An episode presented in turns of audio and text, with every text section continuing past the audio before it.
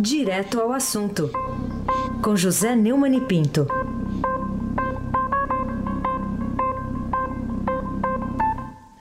Neumani, bom dia.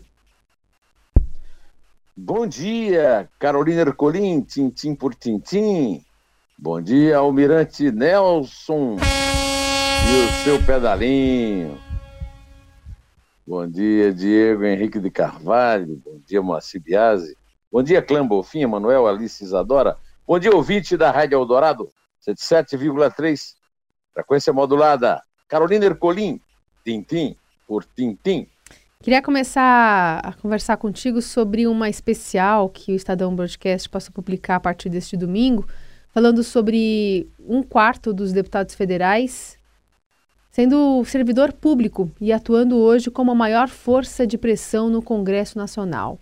Antes dispersa e focada em demandas pontuais, essa bancada se uniu e ganhou visibilidade durante a votação da reforma da Previdência ao reagir à ofensiva do governo que atacava então os privilégios, entre aspas, né, do funcionalismo.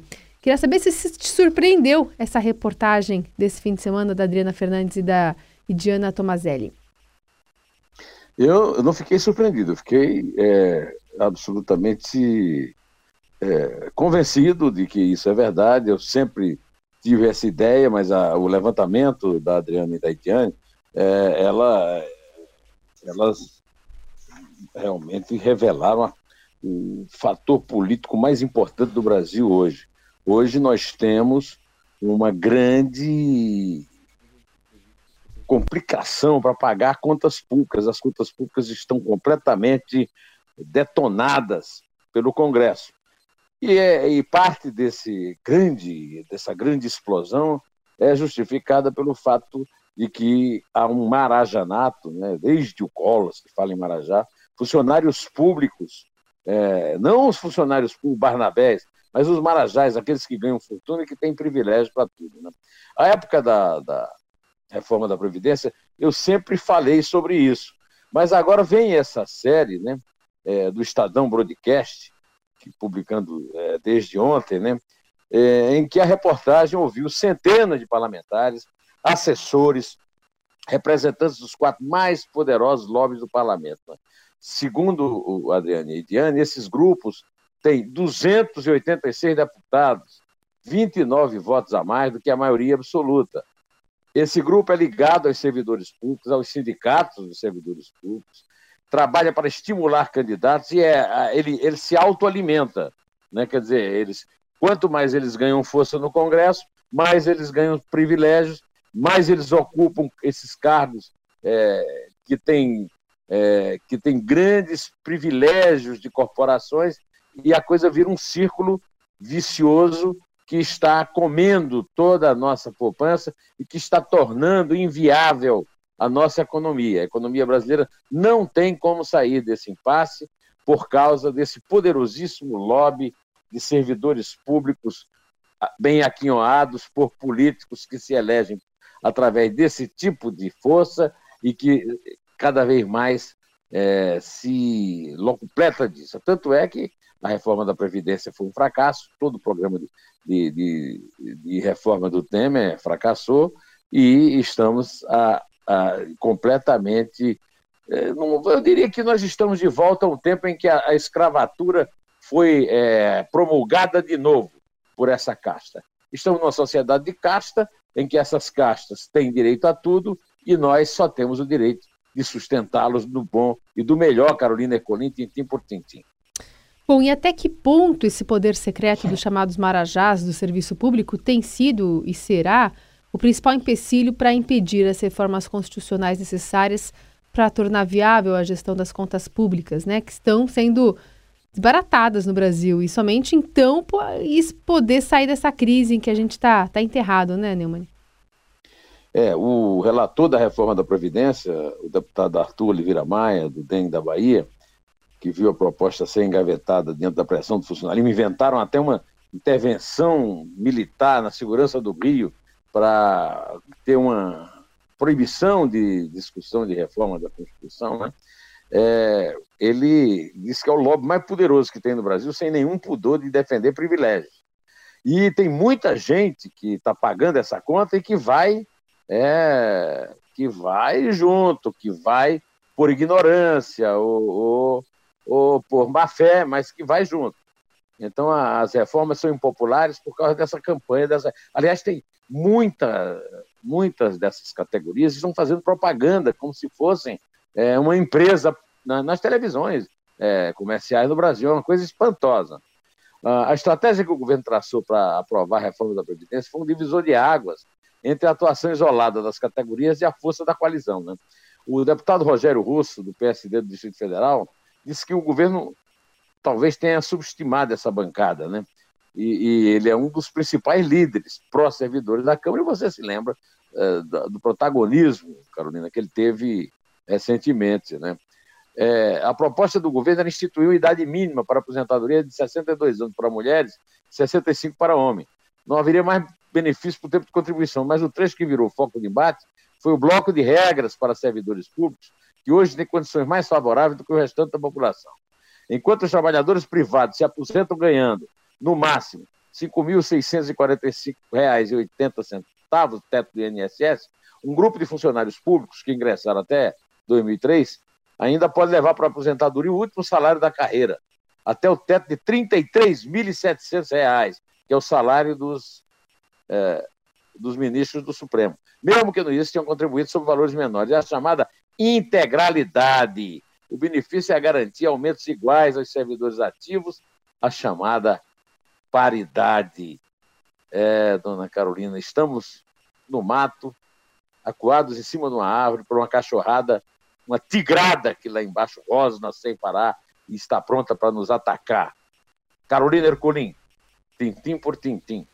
Neumani, apesar ah, e a adesão do, do, chamado Centrão à candidatura do Tucano Geraldo Alckmin, você acha que pode ser viável é, e poderá se tornar, assim, a pretensão do ex-governador a ser o pretendente do centro, o que significaria, em outras palavras, isolar a direita, né, com Bolsonaro, e a esquerda, com Ciro Marina e, enfim, qualquer um que represente o PT é, no lugar de Lula, já que ele está impossibilitado, né, de, de, é inelegível segundo a lei da ficha limpa. É, meu amigo Celso Mingo escreveu uma coluna dizendo que o mercado está muito aliviado com isso. O raciocínio do mercado é que o, o, o Alckmin, com esse apoio, tirou. Ele até o próprio Alckmin falou isso sobre o Bolsonaro quando criticou. Ah, ele tentou. Então. É, o Bolsonaro não vai ter esse tempo, o Bolsonaro vai ter sete segundos, menos do que o tempo do Enéas, é, o Ciro também, e aí o Alckmin vai ter um verdadeiro é um verdadeiro latifúndio de tempo de televisão. Agora, não há tempo de televisão bastante. Aliás, mesmo que usasse todo o tempo da programação de televisão, daqui até a eleição, o Alckmin não teria sucesso em explicar como é que ele vai combater a corrupção, que é o que quer a maioria da população brasileira, se está recebendo apoio e tempo de televisão de é, é, Roberto Jefferson, delator do, do, do, do mensalão, é, condenado, cumpriu pena, foi indultado, foi perdoado. Valdemar Costa Neto, a mesma coisa. Gilberto Kassab, suspeito de corrupção, ministro do governo Temer, porque também esse centrão era o apoio do governo Temer, o governo mais impopular da história. E o Alckmin vai ter que herdá-lo. Né? Jovaí Arantes, do PTB, é, Carlos Marum, toda essa turma está nesse centrão. Esse centrão é um nome muito suave para um núcleo de altíssima altíssimo comprometimento com a corrupção e, e a quebra do, do, é, das contas públicas no Brasil, Carolina Herculino, tintim por tintim. É, outra, outra dúvida que eu queria tirar contigo é em relação a se você concorda ou não com o pré-candidato favorito nas pesquisas, né, sem a presença de Lula no cenário, Jair Bolsonaro, que considerou uma frescura reclamar das fotos que têm sido publicadas dele com crianças, né? A gente lembra que ele pegou os dedinhos de, de, de uma menina e, e moldou para parecer uma arma de fogo, né? Seria uma frescura também o eleitor exigir que um candidato a presidente que se declare absolutamente ignorante em matéria de economia, Neumann? Pois é. é realmente é, em favor de Bolsonaro, eu posso dizer que ainda no sábado, quando o Flamengo do Almirante Nelson meu ganhou do Botafogo, o autor do segundo gol, o, Lucas Paquetá, que é hoje talvez a maior revelação do futebol brasileiro, né, o melhor jogador brasileiro é, antes de, que não jogava no ano 2017, está brilhando hoje, que é o Lucas Paquetá, o, usou esse, esse gesto absurdo, esse gesto completamente fora do, do contexto de ficar como se fosse uma pistola de cowboy atirando. É, esse, o, o Bolsonaro a, adotou essa atitude com criança, o que é muito mais grave. E se ele diz que é frescura, que é, é, porque tudo que qualquer pessoa criticar nele, ele diz que é frescura. Eu já não fico tão preocupado com a questão dele não entender de economia. Ele, ele fez uma piada dizendo que se quando acontece de alguém lhe perguntar sobre economia, ele vai ao posto Ipiranga, ou seja, ao Paulo Guedes. Eu não vejo no Paulo Guedes nenhuma assim grande sapiência para estar tá dando aulas de economia. De qualquer maneira, é, isso é muito menos grave, muito menos é, agressivo do que usar uma criança, ensinar uma criança como se estivesse ensinando uma criança a atirar e adotar os conceitos né, né, da, é, dos que querem que o, o mundo se resolva, as coisas, os conflitos se resolvam a bala. Né? É, o, o, Bolsonaro participou de uma, de uma convenção, no qual foi lançado candidato ontem no Rio, e ele disse que não era o salvador da pátria, mas que ele era é, um escolhido, né? uma coisa meio messiânica. Vamos ouvi-lo, Almirante Nelson buscar realmente a liberação da nossa economia, buscar o liberalismo, queremos sim, mais que privatizar, quem sabe até extinguir a maioria das estatais. Vamos preservar as estratégicas, que nenhum país do mundo pode se furtar disso. Vamos desburocratizar, desregulamentar o ministério que será fundido Fazenda e Economia, vai ter o seu ministro. E esse seu ministro é que vai indicar os presidentes de Banco do Brasil, Caixa Econômica, BNDES e por aí fora. Ô, Carolina, é, só que nessa convenção ele passou por uma, uma saia, saia justa, não foi? Foi, foi. Uma saia justa provocada por uma é, pessoa que está numa aproximação intensa né, com o agora candidato do, pelo PSL, que é a da professora de Direito da USP, Janaína Pascoal. Ela que falou é, também nessa convenção e provocou uma convenção em que o deputado Jair Bolsonaro foi lançado candidato à presidência pelo PSL. É, é, na verdade, colocando um discurso ali de que, olha, a gente vai precisar de aliados se a gente, vai quiser, se a gente quiser governar o país, se a gente vencer as, ele, as eleições. Se quiser, a gente já pode ouvir um trechinho aqui agora, viu, Neumani? É, vamos usar, por favor. Gostaria de dizer aos senhores que fui muito honrada com o convite por parte do deputado Jair Bolsonaro para integrar a chapa para concorrer à presidência da República. Nós iniciamos um diálogo bastante profícuo. Entendemos uh, que para uma parceria de quatro anos esse diálogo precisa ser mais pormenorizado, né? porque é um trabalho conjunto, será um trabalho difícil. Então, não é possível tomar uma decisão em dois dias. Né? Nós temos aí os prazos é, da Justiça Eleitoral, claro que cumpriremos esses prazos, e estamos dialogando. Né?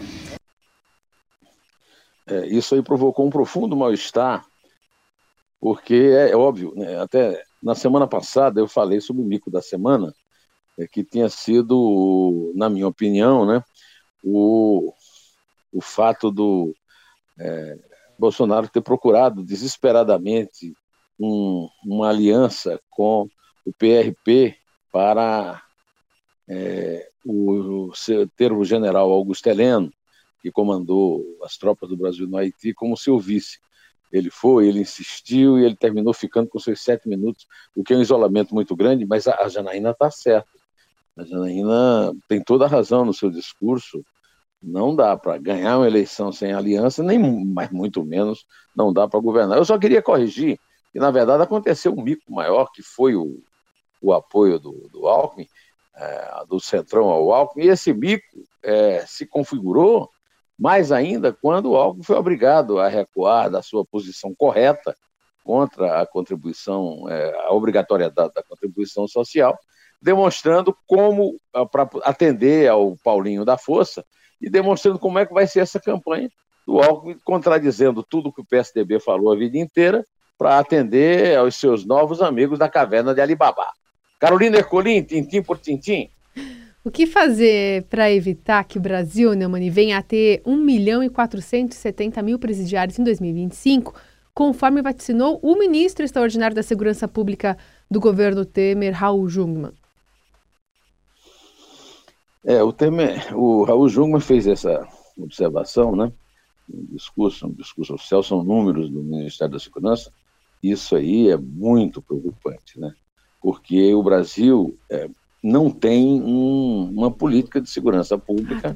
A Constituição de, de 88 ela garante aos estados o controle e a repressão à segurança, à violência, né? E o, os, os estados não têm, não são coordenados nisso. As ações são muito é, débeis, não, não, não acabam com nada, a violência continua é, de forma bastante acelerada, aumentando, né? E agora eu vejo aqui na primeira capa do Estadão de hoje, Carolina, que os militares estão preparando um plano de transição para sair do Rio. Nós estamos nos aproximando de dezembro, nós estamos no meio do ano, ou seja, nós estamos no meio do prazo da intervenção, e a intervenção é um grande fracasso. É, é, é um, a intervenção foi uma tentativa canalha politicamente do governo Temer de encontrar uma forma de reconquistar a popularidade, aliás, de conquistar a popularidade que ele nunca teve, né? E, na verdade, esse, essa, esse estratagema que foi confessado pelo parqueteiro do Temer, Elcio Moco, ao colunista do Globo, Bernardo Melo Franco, né? É, e ele deu como não tinha ser diferente, deu com os bus na água, como eu já falei aqui na semana passada, até hoje. Nós não sabemos quem foi que mandou matar Marielle Franco e Anderson Gomes. Os índices de tiroteio no Rio aumentam sem parar e a, o, as perspectivas da violência e da segurança são essas que o Raul Jugman deu e contra as quais nada é esse Estado contaminado e dominado por é, pelas castas de Barajás tem a fazer. Carolina Ercolim, tintim por tintim. Para concluir, Neumani, queria que é, você comentasse sobre a preocupação com os dois registros recentes de pane no radar do aeroporto de Congonhas, em São Paulo, que provocou atrasos em voos em aeroportos do país inteiro. E tem alguma ideia sobre o que pode ter provocado essas panes? É, o que provocou essas panes é a péssima administração da Infraero. É, o que provocou essas panes provocou um risco muito grande. Você imagina que poderia ter acontecido coisa pior, um acidente em Congonhas. Já houve acidente em Congonhas, vários acidentes em Congonhas, haveria mais um. Felizmente, graças a Deus, por um milagre não houve acidente nenhum. Houve um grande atraso em voos, mas o que provoca isso é exatamente o que nós começamos a conversar no comentário hoje. É uma, uma, um Estado que está a serviço de uma casta, que em vez de servirem ao público como manda a República, e o Estado de Direito se servem do público. Né? São pessoas que vivem é, na, no bem bom, na sombra e na água fresca, enquanto que hoje nós temos aí 24 milhões de trabalhadores brasileiros desempregados, desesperançados, que nem procuram emprego mais, segundo o IBGE. Ou seja, nós estamos realmente perdidos na floresta amazônica e sem nenhuma perspectiva de sair. Aí eu me lembrei hum. de uma música da qual eu gosto muito, chamada Vossa Excelência, com os Titãs. Almirante Nelson, vamos tocar aí uma parte de Vossa Excelência com os Titãs. Sob a pressão da opinião pública, é que não haveremos de tomar nenhuma decisão. Vamos esperar que tudo caia no esquecimento. Aí então Faça-se a justiça! Sorrindo para a câmera sem saber que estamos vendo. Chorando que dá pena quando sabe que estão em cena. Sorrindo para as câmeras sem saber que estão filmando O que não são ainda para ser quadrado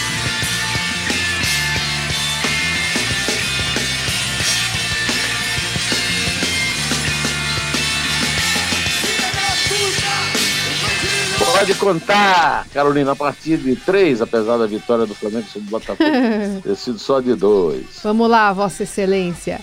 É três. É dois. É um. Em pé. Não haveremos de tomar nenhuma decisão.